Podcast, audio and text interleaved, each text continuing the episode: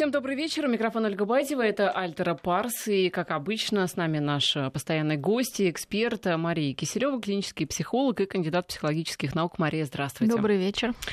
А, поздравляю вас с Днем матери. Спасибо большое. Международным, между прочим. А, ну, а, это праздник отвечается в последнее воскресенье ноября. Он а, во многих странах отмечается, не только в нашей стране. Но здесь хотелось бы поговорить не только о матерях, о них мы много говорили, об отцах тоже много говорили, сколько о том, зачем вообще люди заводят детей. Ну, я кроме инстинктов и стакана воды, да, а что-то такое более осознанное, ну, такое вот более социальное, если люди сознательно решаются на эм, это решение, что движет? Ну, обычно причины, может быть, не так очевидны для самих родителей. А, часто может на поверхности лежать, как вы говорите, такое чисто инстинктивное желание продления рода.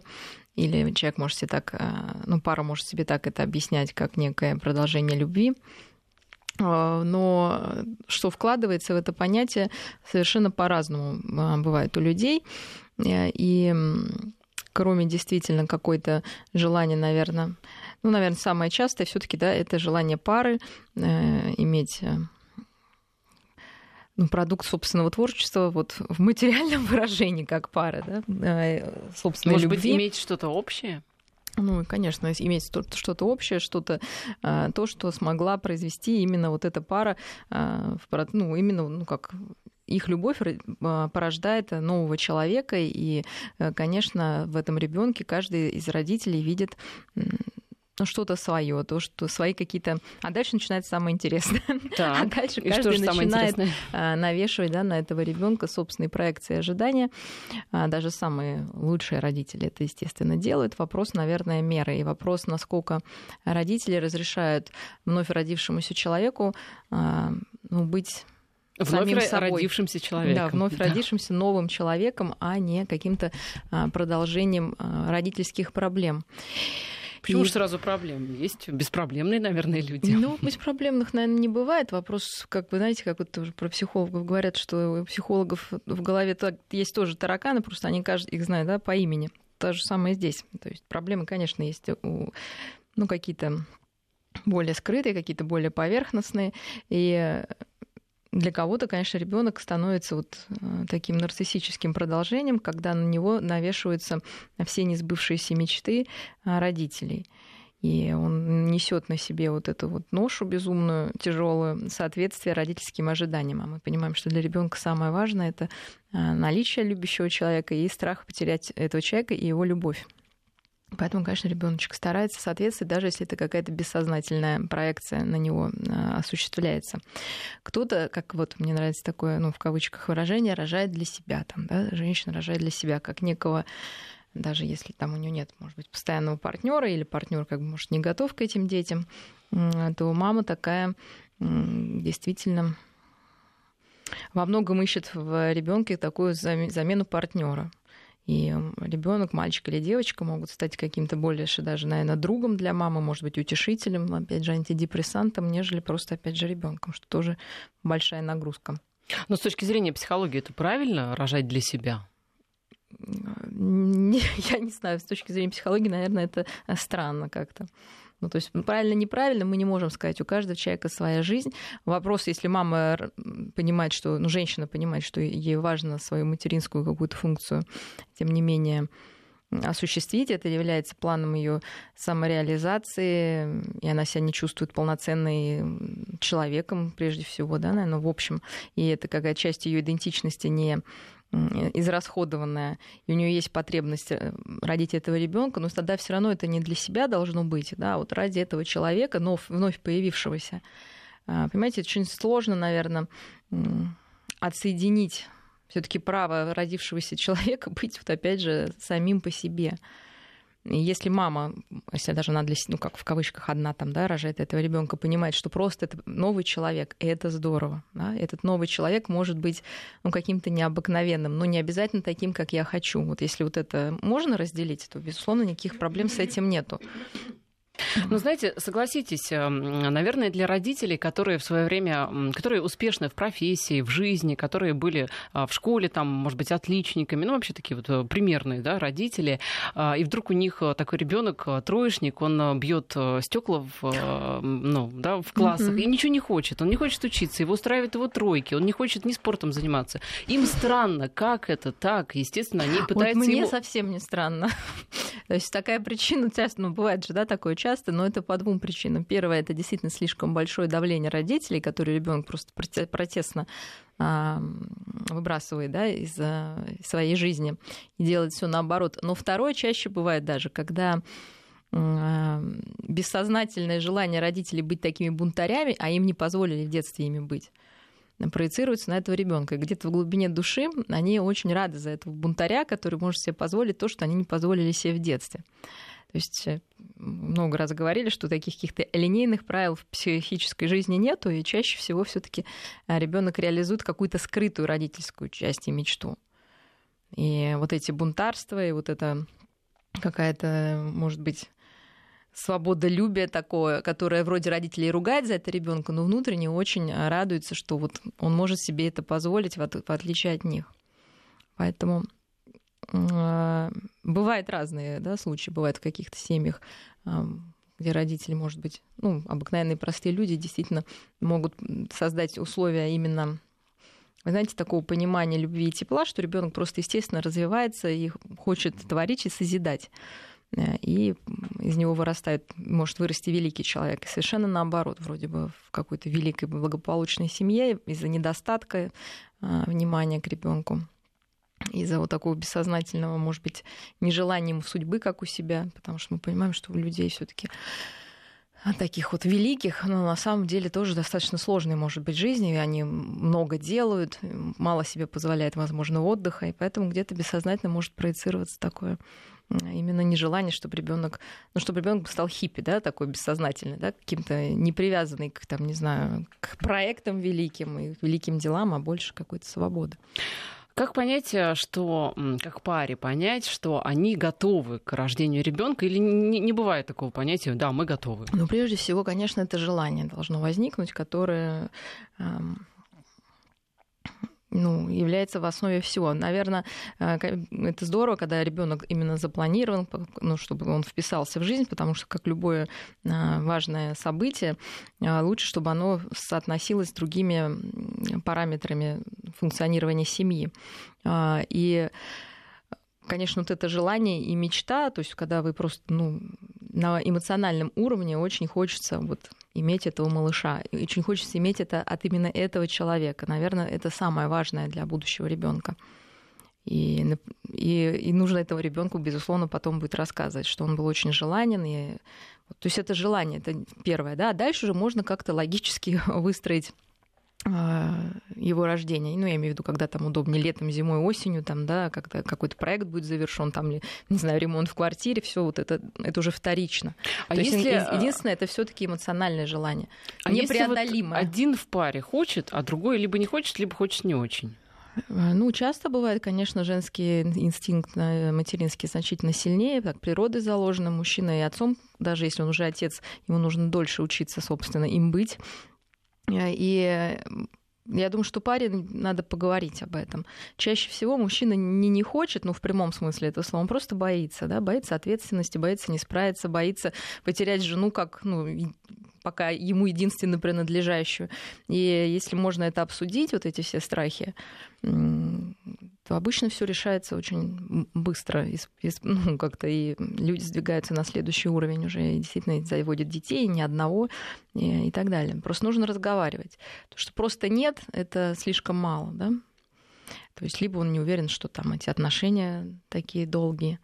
Вот. Если это окажется, что это просто некие страхи, вы выясните, ну, безусловно, нужно их обсудить. То же самое может и женщина бояться. Просто бояться беременности, бояться изменений во внешности, бояться, что там вы там ненадежный там партнер.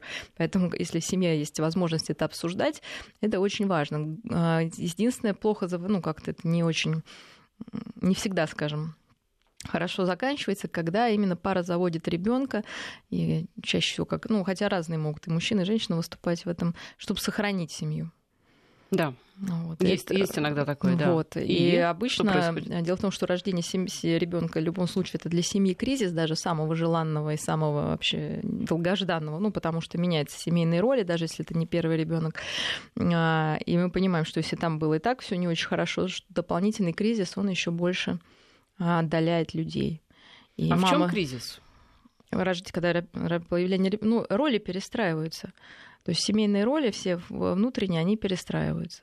И мама находится в симбиозе, ну, в идеале с малышом, вот папа где-то, наоборот, вы понимаете, отодвигается на другой план. Если в семье и так не было близких эмоциональных отношений, получается, что они вообще разрушаются. То есть папа там уходит к друзьям на рыбалку, я не знаю, куда там или на работе, остается мама с этим малышом, и связь она теряется. Ну а почему вроде бы наоборот э, это событие должно сближать, потому что появилось что-то общее, предмет общих забот, общих тревог и так далее, а нет, а здесь если, наоборот. Э, нет, нет, нет. Ну роли все равно, понимаете, люди жили, они привыкли, что, например, утром мужчина встает, там, ну я образно говорю, да, у него завтрак на столе, а тут он встает, завтрака нет на столе, кто-то должен это делать. То есть происходит перестройка даже самых банальных бытовых ролей. Происходит э, перестройка а, а, ну, эмоциональных ролей, я не знаю, там, псих, психологических ролей, потому что все равно в семье есть какой-то лидер, в семье есть ну, психолог, такой да, в эмоциональном плане, есть некий эмоциональный барометр в семье. То есть если женщина это эмоциональный барометр в семье, чаще всего так бывает, а, с, при, с появлением малыша она уже становится барометром этого малыша. А кто будет, собственно, мерить все остальное окружение? Да? То есть мужчине нужно самому научиться где-то оставаться со своими э, эмоциями, проблемами. Ну, и, опять же, да, если это было это в лучшем варианте было принято так.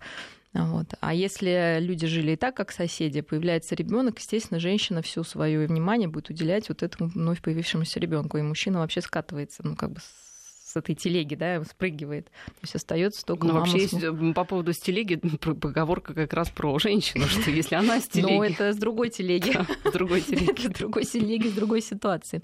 Вот, э, поэтому... Может быть, для кого-то это и легче, когда женщина будет занята этим ребенком, и не будет, то, что если у женщины был какой-то там гиперсобственнические а, чувства по отношению к мужчине, возможно, появление этого ребенка да, даст мужчине воздух некий в отношениях.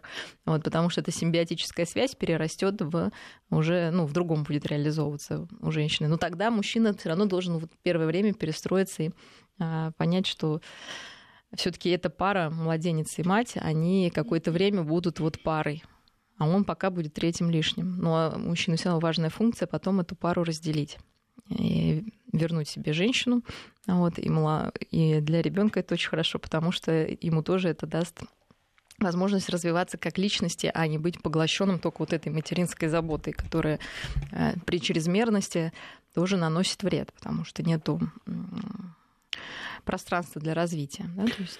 Ну, вы говорите, что это кризис для любой семьи, рождение ребенка, но ведь э, сколько у нас семей, сколько семей рожают детей, благополучно остаются не, ну, вместе, то есть как-то переживают же, да, ну, люди конечно, этот кризис. Конечно, это не, то, это не вот... значит, что это плохо.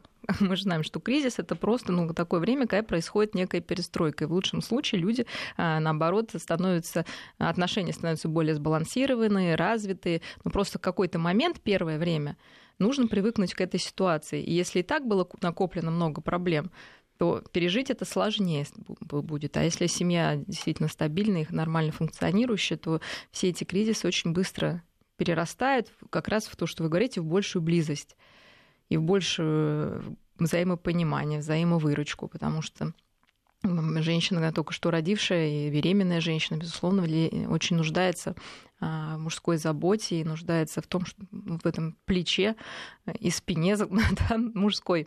А, ну, природой так устроено, что, конечно, сложно а, самой там быть и матерью, и отцом своему ребенку и еще и себе, потому что о себе тоже надо позаботиться.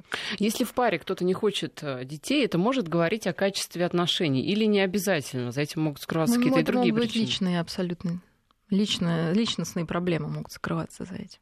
А люди, которые вот вообще не хотят детей, ну здесь, наверное, все-таки, мне кажется, а, вопрос к женщинам, которые вообще не хотят детей, потому что, ну, для мужчин, скажем так, это проще. А, не, не надо... хотите?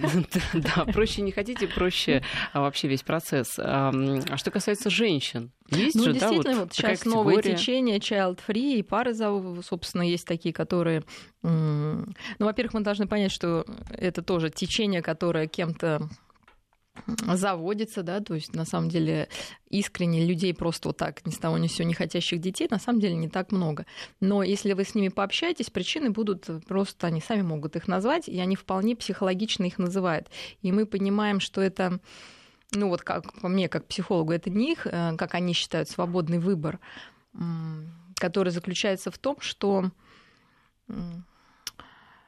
попытаюсь объяснить, в чем. В общем, короче, там есть некая проблема. И если эту проблему психологическую решить, эти люди бы захотели иметь детей. И из этого я, как э, специалист, делаю вывод, что это не искренний выбор обдуманный. Угу. Да, это выбор, потому что есть проблема. То есть вы хотите сказать, что здоровый психологический, физический человек хочет детей, это норма? Нет, он может... Э, ну, смотрите, значит, и мы смотрим, какие там проблемы. Опять же, да, а чаще всего это, что ну, три проблемы. Да? Первая проблема — это я не хочу ну, знаете, как это мама ради меня обратно, да, что у меня было плохое детство, сейчас я рожу ребенка, у него будет плохо, а детство это страшно и плохо. То есть ребенок, этот взрослый человек, имеет опыт ну, какого-то не очень хорошего детства, хотя кому-то это же детство будет казаться прекрасным. Да? То есть это его субъективное ощущение. Он не хочет рожать там, я не знаю, там нищету, а, несчастных людей. Нищету там, платить, да. Да, или, или какого-то несчастного человека, что человек, ну как бы человек, мы видим здесь какую-то депрессивную составляющую.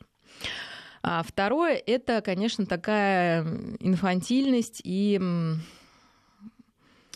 невозможность давать, да, то есть когда дети кажутся какими-то вампирами, которые высасывают все силы у родителей, и невозможность эм, свои личные потребности, потому что все-таки мать это человек, который свои потребности ставит на второе место. Хоть ты режь вот так это, да? Вопрос, что а отец?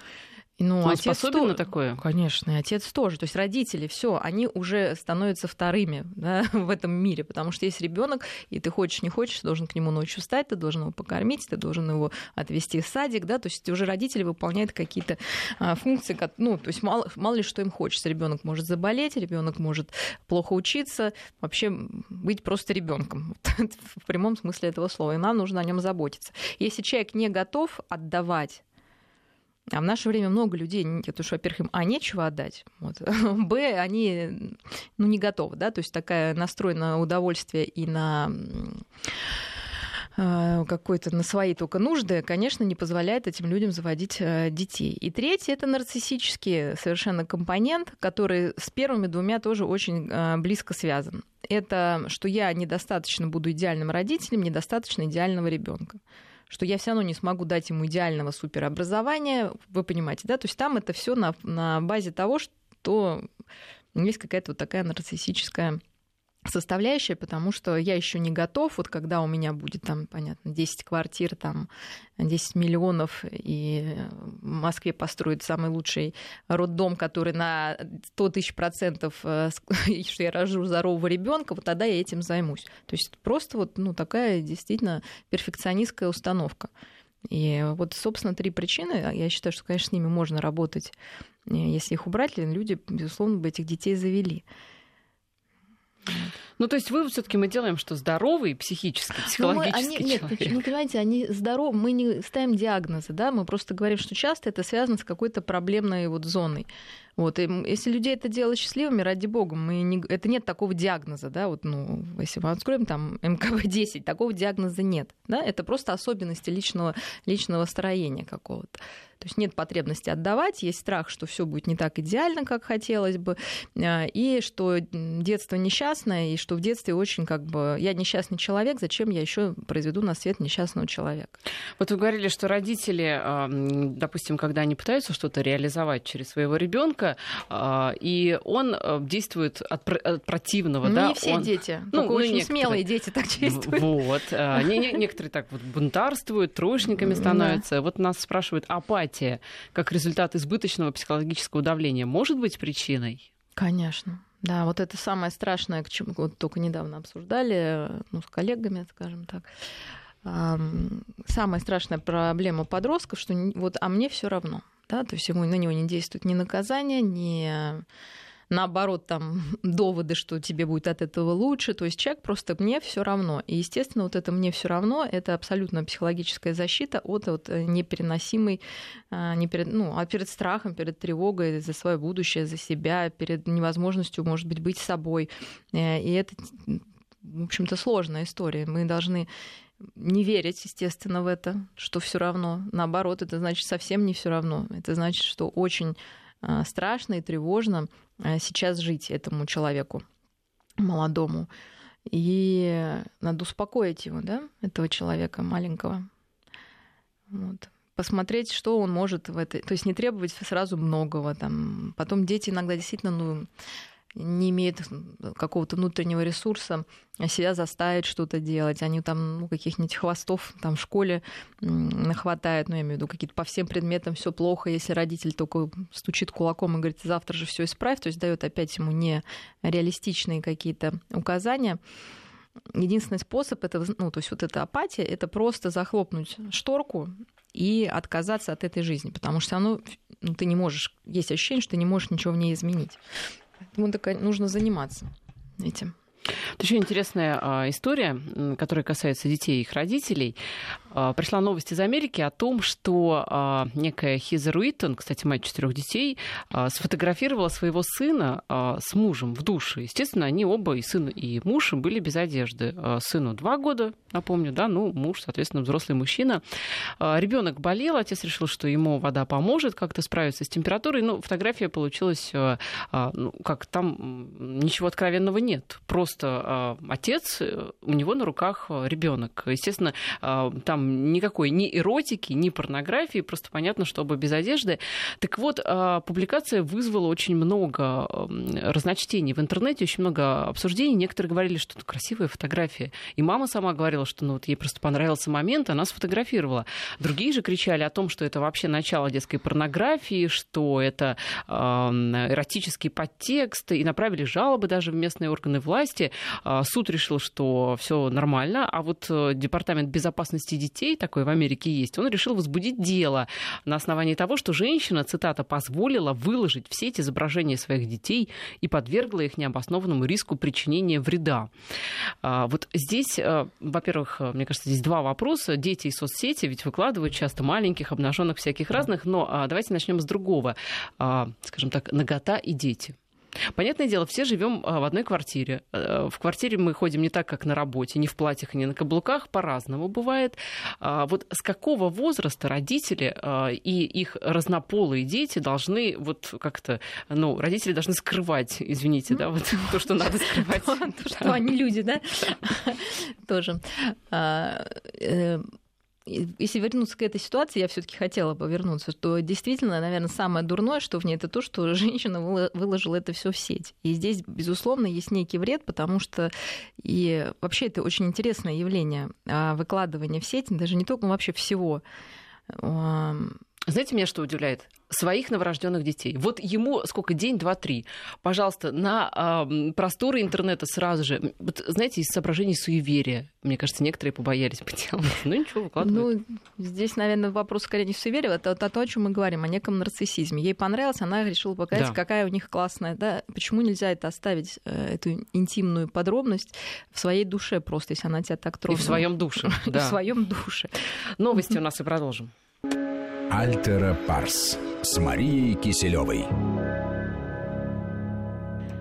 Возвращаемся в эфир. А, ну давайте соцсети и дети, а, всякие там обнаженные, разные, маленькие, не очень маленькие. На самом деле, Мария, вот мы осуждаем, вроде бы, да, как людей, которые выкладывают такие а, снимки. Ну, почему ведь... осуждаем? Мы удивляемся. Ну хорошо, ну как-то удивляемся так вот, да, немного осуждающе. Но это же их дело. Ну вот нравится им. Они а, удовлетворяют. Вы понимаете, э, нет, э, смотрите, вот э, я тоже объясняю, по-моему, не знаю, говорила в этой студии уже не помню, своим даже студентам.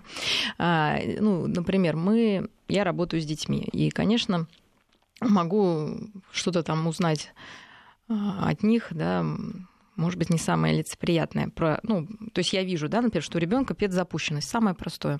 Да, то есть это ничего, его не бьют, да, его не насилуют и даже голым не выкладывают в соцсети. Вот. но полная запущенность. То есть ребенком не занимается, мама не видит проблем. И у меня всегда, вот у меня как у специалиста, опять же, возникает вопрос. Мы что, должны сделать вид, что это ее ребенок, и пусть она делает с ним, что хочет? Ведь это же неправильно, да, потому что если бы его, например, били, пришли бы сразу какие-то службы, да, и сказали бы, что, а, ну, как-то бить детей нельзя. Там, да, если сейчас выложили голову ребенка, тоже кто-то заметил. Но часто родители приносят больше, ну, тоже какой-то, больше родителей приносят вреда своим детям каким-то другим поведением. И делать вид, что это их ребенок, пусть что хотят с ним, то и делают, ну, наверное, я считаю, что это неправильно. То есть если этот человек родился в этой семье, сказать, что ну тогда может Понимаете, так можно далеко зайти. Если это мой ребенок, я что хочу с ним, то и делаю. Да? Но это знаете, против даже э, конвенции о правах ребенка, да, потому что все-таки для него должны быть созданы условия для его развития полноценного. И это касается не только физического насилия или там сексуальных домогательств. Это намного шире. И просто сделать вид, что это их дети, пусть что хотят, то и делают, ну, я считаю, что неправильно. Как минимум, нужно информировать родителей, что это не так, и какие есть пути а, решения для вашего конкретного ребенка, для вашей ситуации. Ну, фотографии детей в социальных сетях как-то травмируют Нет, ну, детей самих? А, самих детей, я думаю, что они не травмируют. Просто вопрос, что там еще может твориться в этой семье, если вот это ну, все происходит. Это скорее какой-то индикатор то есть, конечно, если ребенок там... Ну, смотрите, хотя кто знает, да, потом, может быть, э, когда этот ребенок захочет стать там, не знаю, будет подростком, и его одноклассники найдут его э, детские голые фотографии на страницу у мамы уже там 15-летней давности, это может его травмировать, безусловно, если его будут, будут над ним смеяться. Были, кстати, даже такие истории не у нас, а за рубежом, что какие-то находили фотографии какой-то там давности. Конечно. Да? То есть мы понимаем, что из интернета еще ничего не исчезает. Если потом на эти фотографии кто-то наткнется, мы понимаем, что такое подростковая среда, то могут и затравить. Может быть, это и будет плохо да, для этого ребенка. Вполне. Я своим детям говорю, вы не выкладывайте себя, да, какие-то идиотские вещи, говорю, потому что когда вы вырастете, вам будет стыдно, когда ваш работодатель, возможный, да, или ваша супруга это увидит. Это не только детей касается, это всех ну, взрослых, взрослых да. Просто сейчас действительно какой-то немножечко вот эти границы, они размыты, то есть все любой ценой пытаются удивить э, мир э, какой-то своей фотографией. Ну, конечно, я говорю, для меня это скорее удивительно. Зачем нужно, вот, почему нет какой-то группы людей, чье мнение тебе действительно важно, и поделиться с этим, этим ну, со своими какими-то близкими людьми. Зачем нужно весь мир ставить в известность о том, что у тебя происходит дома? То есть это, с одной стороны, опять какая-то нарциссическая очень история, некое хвостовство. Да, вот у меня вот так, у меня такой прекрасный голый муж и такой замечательный ребенок, и все у меня отлично. Но у меня возникает вопрос, а отлично ли? Отлично. Хорошо. А, вот, а ну, если... Отлично от других, возможно. Да. Вот, а может быть, она как раз не отлично да, вот, и от других. То, что, что в принципе, касается... в нормальной семье нет ничего такого, что если двухлетнего ребенка там голая мама или голый папа там умыл, да, ну вот они спали, там ребенок заплакал, встали то есть действительно это, наверное, не что-то сверхъестественного. Мы знаем, что в Финляндии вообще ходят в сауну э, дети, да, со всей семьей, все голые, ну как бы не сказать, что там все сумасшедшие. Вопрос, что вы за этой наготой, ну, что вы хотите этим сказать, да, скорее. Вот. И, и, и уместно ли это? Ну, все-таки тема дети и нагота. А когда прекращать это все? Ну, вообще считается, что чем раньше, тем лучше, чуть ли там не до года, до двух, ну, три это вообще максимум. А вот в три что нельзя конкретно? Ну, голыми ходить с детьми. А в трусах? Ну, в трусах, хотите в трусах. Ну, в трусах, в плавках, в купальниках ходят люди, ничего страшного не происходит. В три года начинается действительно большой уже расти интерес к различиям половым, собственно, всем он известен, и ничего страшного нет, когда дети этим интересуются, это совершенно нормально, просто не, вот эта гиперстимуляция, которая на детей может оказывать нагота родителей, она ну, ну просто ну, как-то какой-то прям вот супер проблемы не будет. Просто это гиперстимуляция для детей, можно так сказать. Вы же не ставите там и музыку, например, музыку на всю громкость да, вот, чтобы они оглохли. То есть считайте, что нагота это просто очень стимулирующая такая вот история для детей. Это касается противоположных э, полов любого. или любого, допустим, любого, мать конечно. и дочь тоже не надо, да? Ну, понятное дело, что люди ходят в бассейн, там, ну, да. ну я имею, главное уместность, да. Угу. Наверное, не стоит там маме и с дочкой принимать там э, вместе э, душ да, дома, потому что это можно сделать отдельно. Но если вы пошли в, бас... Э, в бассейн, и там люди переодеваются, то тоже не нужно из себя строить каких-то, я не знаю, там ну, что-то из этого делать сверхъестественно, да, потому что переодевалки для бассейна это нормально, в бане это нормально, да, но это ненормально, когда там люди, ну, не знаю, там занимаются любовью на глазах у детей. Да, это уже ненормально в любом случае. До какого возраста? Ну, до любого. Потому что ребенок воспринимает. Ребенку. Конечно, он может испугаться. Безусловно, это может произвести очень большое негативное впечатление на ребенка, потому что это будет восприниматься как акт агрессии. То есть ребенок, естественно, не поймет, что происходит, но то, что это будет воспринято. Ну, что дело не ладно, точно. Да, что дело не ладно, он поймет, да, и может испугаться. Вы знаете, вот у моих знакомых есть, бывают такие истории, у них девочки два года, и она периодически, вот у нее такое случается, она просто сбрасывает себя всю одежду, ну, естественно, дома, да, и вот бегает, в чем мать родила. Вот у ну, нее такой порыв. Это нормально Это вообще? нормально, у меня тоже так ребенок один из трех делал. Ну и что? Ну, вопрос, ну, до какого возраста, да? Ну, естественно, для двух лет это ничего страшного, да, то есть просто это, ну, еще ребенок, ну, как для него одежда это что-то лишнее, да, может быть, и ничего страшного. Мы объясняем, что люди одеваются, одень там трусики, надо там. Мы все равно на детском уровне объясняем, что там попу и пипу мы не показываем всем, кому попало, да, что это твоя зона, в общем, и поэтому мама так ходит, и папа так ходит, да, и вообще так принято. Если тебя, ну, то есть мы уже готовим какую-то профилактику, делаем к разной там педофилии и прочим э, неприятным вещам, потому что, безусловно, ребенку нужно объяснять, что эти зоны э, являются чисто э, твоими, интимными, и не для каждого нужно это все демонстрировать. А то, что все равно они в детском саду будут там смотреть, ну, это опять же нормально, мы за это не ругаем, да, мы не, мы не делаем из этого какую-то там проблему. Но дети тревожные, дети неблагополучные, они, извините, этим интересуются значительно. Перевозбужденные, по каким-то причинам, не обязательно там наготой родителя, а часто именно и ей там или какими-то там кино или даже рекламами, я не знаю, в общем, журналами, они более интересуются этой темой, а, чаще занимаются и мастурбацией, которая тоже, в принципе, для там, дошкольников нормально, естественно, да. Вот. Но это не значит, что мы это прям вот поощряем. Ну, то есть мы смотрим на это как на нормальное развитие, если оно а, в каких-то пределах допустимых это происходит. А если для ребенка повышенный интерес, то просто это скорее всего это связано не с сексуальной какой-то там проблемой этого ребенка, а с какой-то тревогой, которой он пытается справиться таким образом. И мы ищем, в чем эта тревога, ну из-за чего она произошла. Возвращаясь к вопросу, зачем а, люди заводят и не заводят детей, вот нас спрашивают, а простой вариант, я не люблю детей, не рассматривается? Ну, среди тех причин, ну, хорошо, которые вы называли. нет, а в чем? Почему вы не любите детей? Там, я а могу почему сказать... люди должны любить э, детей? Нет, вот хорошо, но я могу объяснить, почему там я люблю собак больше кошек, да? Почему вы не любите детей? Потому что они что, производят много шума, например, да? То тогда мы какой мы, какому варианту? Сейчас мы можем разобрать, он будет три варианта, да? Что я слишком эгоистичный человек, чтобы терпеть, что кто-то рядом пищит, шумит и вообще не дает мне делать то, что я хочу. Но этот вариант я называла уже. Да, я не могу. Вот я хочу делать то, что я хочу. Дети мне не вписываются в мою картину мира. Ну хорошо, ради бога. Вопрос, почему такая нетерпимость? Я знаю кучу людей, которые вот так они относятся.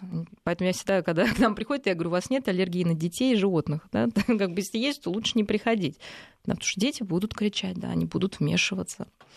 Ну, они ну, будут а... требовать на себя ну, внимания. Ну, звучит да. на самом деле так, что такая нетерпимость это как-то ненормально. Ну что значит, я, не, я вообще не люблю слово ненормально. Это выбор данного человека. Его устраивает, что он себя чего-то лишает в этой жизни, ради бога. Там, я, например, не люблю большую скорость, да, а мой супруг любит. Ну хорошо, как бы я же не обязана с ним, э, там, не знаю, наслаждаться этим там круглосуточно.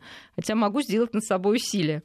Вот, понимаете, кто-то вот не любит этот шум. Для него это слишком большая стимуляция, да, которая для него ну, вызывает скорее дискомфорт. Просто, наверное, дети, если так вот все-таки говорить, это, наверное, самое при всех вот их недостатках, при том, что они требуют столько внимания, наверное, ту радость, которую они дарят родителям, э, просто своим присутствием, да, для кого-то это больше гордость, да, для кого-то это больше умиление, для кого-то просто, что вот для меня это просто чудо, что вот не было человека, и вот он есть человек. Вот для меня это чудо. Вот, и мне этого достаточно для счастья. Да? А то, что кто они, какие, это вообще десятое дело. Понимаете, что мы очень много требуем от мира, да, что вот все должно быть как-то очень правильно, хорошо.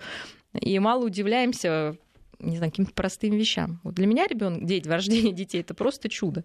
Да, что просто из ничего раз там получился такой человек. Новый. Новый. О чем главное не забывать, да. да. Еще одна, э, еще один, кстати, праздник, э, с которым хотелось бы вас поздравить, не сегодняшний, но который был вот на уходящей неделе, День психолога. Угу. И здесь, конечно же, тоже очень интересная история, потому что психологи не так давно вошли в нашу жизнь, а, но, в общем-то, все больше и больше людей, мне кажется, пользуются их услугами, хоть раз в жизни, может быть, кто-то добыл у психолога. А некоторые считают, что все вообще должны ходить к психологам, но некоторые люди, некоторые психологи так считают считают. Ну, есть, да, а, Некоторые разные. считают, что вообще к психологам не надо приближаться, потому что это, а, если у тебя нет проблем, он проблемы найдет, и ты будешь считать себя психом и нездоровым, будешь ходить э, туда постоянно. А, некоторые считают, что наоборот нужно прорабатывать все свои комплексы, потому что вы постоянно говорите, что нет людей без проблем, нет людей без комплексов, и нужно обязательно ходить и как-то разбираться ну, со всеми этими историями. Этом, да, вот об этом давайте поговорим после короткой uh-huh. паузы. Альтера Парс с Марией Киселевой. Возвращаемся в эфир. Итак, а, психологи и люди, да? Люди, психологи не люди. Хорошо, что и они не. А, ну, в России, конечно, с психологами такая, ну, в нашей стране, назовем, потому что раньше это был Советский Союз, немножечко провал получился с практическими психологами, потому что все-таки эта профессия была долгое время, а, можно сказать, э, за, за, ну, полузапрещенной, поэтому действительно не входила а, в такой стандартный набор помощь психологов, и, конечно, люди сейчас не очень понимают, ну, мы с этим сталкиваемся вообще, что это такое, нужно идти, не нужно идти. Но по моему опыту, вот работая в клинике, где-то мы ну, сами навязываемся, людям нравится.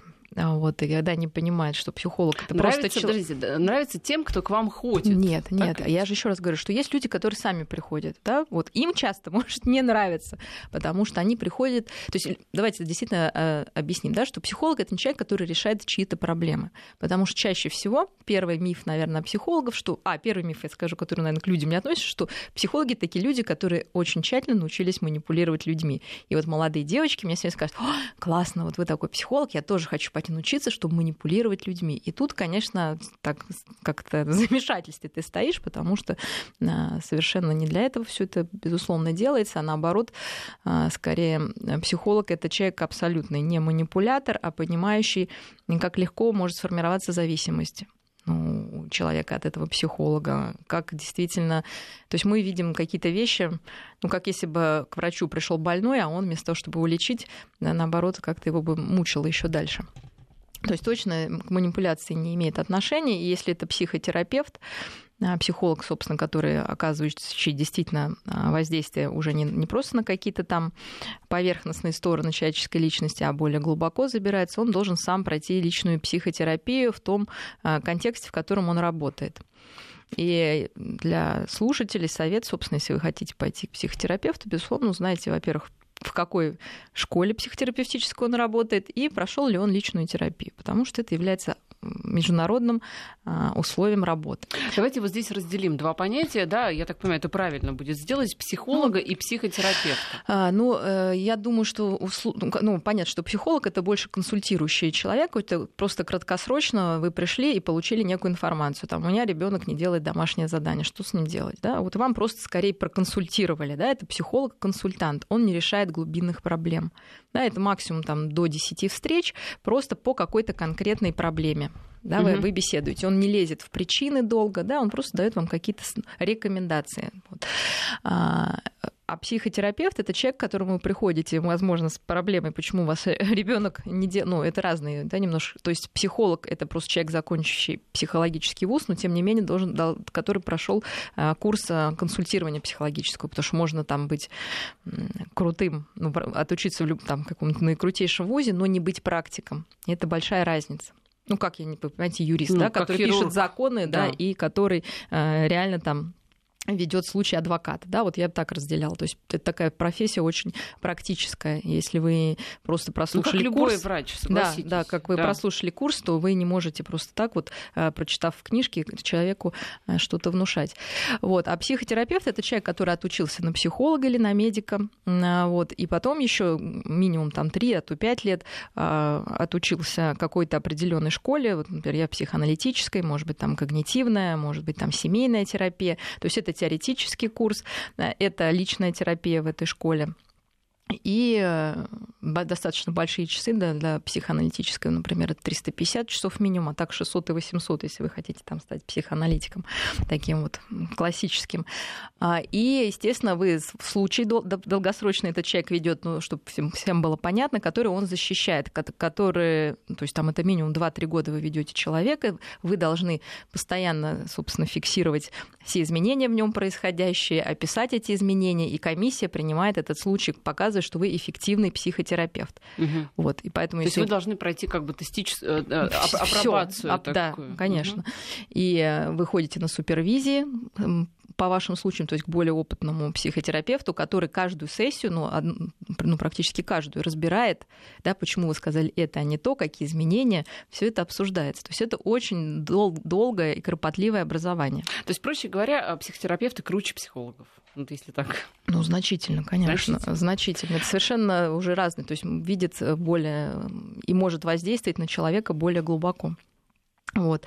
А мы о чем разговор? О психологах ведем? Ну, да, это, дело в том, что это такое разделение условное. Я, э, почему? Потому что, естественно, я и психолог, и психотерапевт. Да? То есть психолог просто это более краткосрочно, но я все равно вижу глубже, чем как, бы, как мог бы видеть психолог, понимаете? То есть, мне кажется, вообще нет такого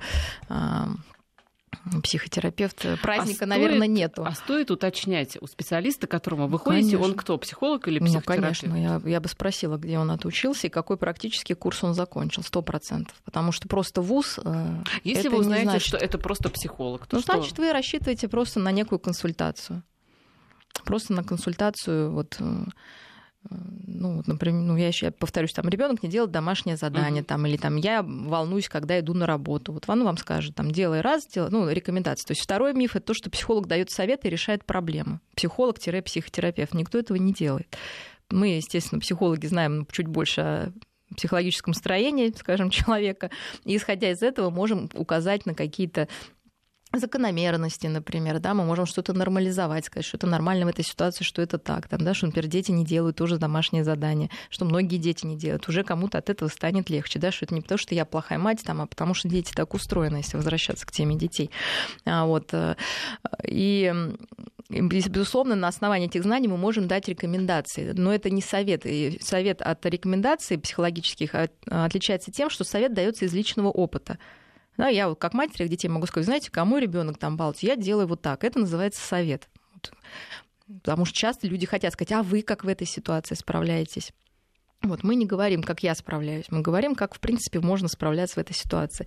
И, э, собственно, мы даем рекомендации. Но самое главное, это, конечно, научить человека анализировать э, анализировать свою жизнь, да, анализировать себя и свои поступки, и почему для него важно это, а не другое, и почему это так важно, и почему из-за этого столько проблем с, с этим человеком. Первое. Второе, найти паттерны, повторяющиеся в его поведении, когда он наступает на одни и те же грабли человек может даже этого не видеть, да, мы тоже их выявляем и показываем, что смотрите, вот здесь вот так у вас получилось, здесь вот так, здесь вот так, очень похоже, да, что же такое происходит в вашей жизни, что постоянно вы с этим сталкиваетесь. Ну, смотрите, вы а, как психолог и психотерапевт научили человека видеть причины а, его, скажем так, а, эмоций, его поведения, он понял, что я там обижаюсь потому-то, я там злюсь потому-то, хорошо, а дальше ему, а что дальше с этой информацией мы, Дальше делать? мы смотрим, что, как бы он хотел с этим справляться. И тут начинается самый долгий период, когда человек, собственно, должен э, если он, во-первых, он никому не он должен захотеть это, да, то есть вот сейчас вот мы разбирались, я как супервизор разбирала случай, а, мама, ну, женщина говорит, что я в себе коплю, коплю, коплю, потом я ору, мне становится легче, собственно, всем становится легче, и это здорово, и она не, она не считает это проблемой, понимаете, и, и мы не говорим, что ну, это же проблема, мы говорим, ну, а как же так получилось, да, то есть в какой-то момент она понимает, что вообще на самом деле ничего классного в этом нет, и можно было бы сказать раньше, и никто бы не орал, и вот эти отношения бы не сыпались, вот это первое, да, напоминает, это проблема. Потом мы думаем, как эта проблема образовалась, почему это важно, что заменяет эта ссора. А дальше мы смотрим, как еще по-другому можно в этой ситуации себя вести. Мы находим вот это, то, что человек сам себе придумывает, да, а вообще можно было бы делать так, не я ему говорю это. Это он должен сам понять, что можно по-другому. Мне нравится вот так э, реагировать. Например, мне что-то не, не понравилось, я просто тихо сказал, знаешь, дорогой, мне это не нравится. Вот. А дальше мы тренируемся, как это сделать. И это, на это уходит очень большое количество времени чтобы это стало твоей частью уже. Это новая реакция. Правильно я понимаю, что психологи этим не занимаются? Это ну, психологи, они могут просто ну, рассказать, что и бывают разные паттерны, там вот это и поэтому, там это поэтому. Если это какая-то поверхностная конкретная проблема, а, то, собственно, психолога достаточно, чтобы с ней справиться. А если это уже какая-то глубинная перестройка, конечно, его не будет достаточно. Например, человека какое-то горе, он не может его пережить. Ему нужно отходить 10 раз просто, чтобы ну, как-то ну, вот эти эмоции выразить. Это может и психолог, он, который работает с горем, справиться. Да, потому что это конкретная задача, там, ну, потеря, например, близкого человека. А если окажется, когда вы работаете, что этих потерь там уже гора, и человек уже не просто по этому человеку переживает, ну, потеряв потерянному, а глобально в депрессии, конечно, просто психолог не поможет. Знаете, вот нас Егор спрашивает, как вы в среднем оцениваете уровень российских психологов. Я бы немного по-другому спросила.